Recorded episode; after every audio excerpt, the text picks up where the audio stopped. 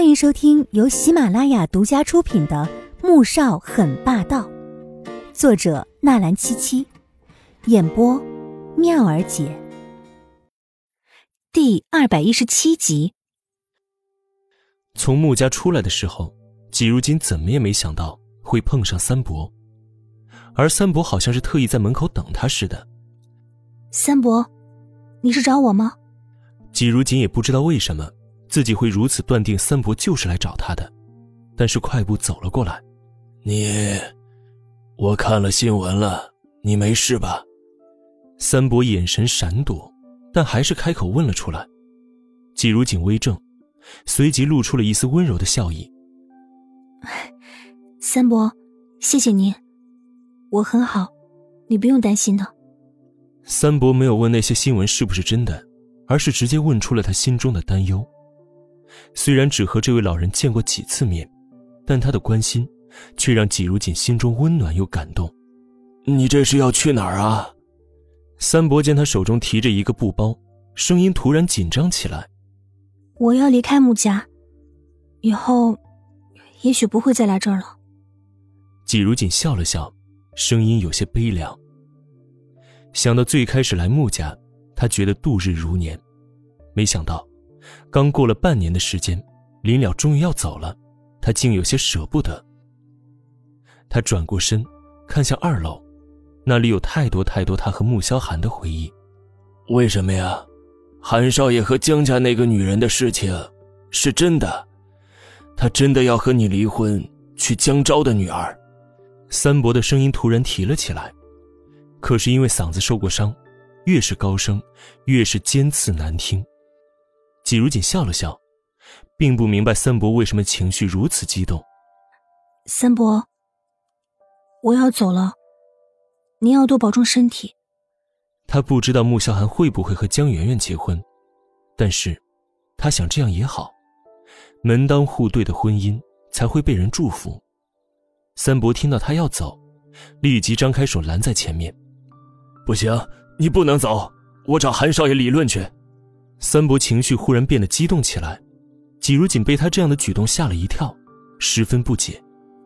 三伯，这是我和他的事情，您还是回去吧。要是让大房那边知道，对您不好。起初他还以为三伯是穆家大房的三老爷，后来才知道，三伯是大房大伯穆秉恒。一次去偏远山区考察的时候救下来的，后来又把三伯带回了穆家。三伯猛然一惊，这才回过神来，看着季如锦的神情十分复杂又痛苦，最终重重的叹了一口气，却没有回去的打算，依然站在那儿垂头丧气。季如锦看着心中十分难受。三伯，您这是怎么了？其实能离开这儿，我也挺高兴的。您就别难过了。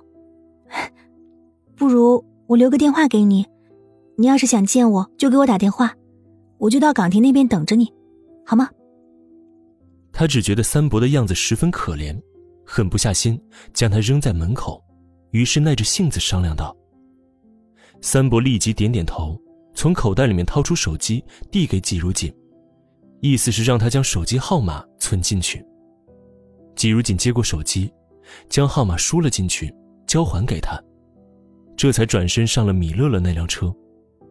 而此时，正在江家和江昭下棋的穆萧寒并不知道季如锦已经离开了。等最后一子落下，江昭可惜的叹了一口气，目光看向出现在门口、轻轻摇头的易灵。小寒呐，你怎么不让着你江叔叔一点啊？姚素芳端着水果走了过来，看到江昭又输了棋，嘴上虽这么说，脸上却笑得十分开心。江夫人，听说你的前夫是一位考古学家呀？姚素芳脸上的笑容几乎是顷刻间凝固，眼底有一抹震惊，甚至是恐慌。哎，是是啊，你怎么突然问起这个来了呀？穆萧寒坐直了身子。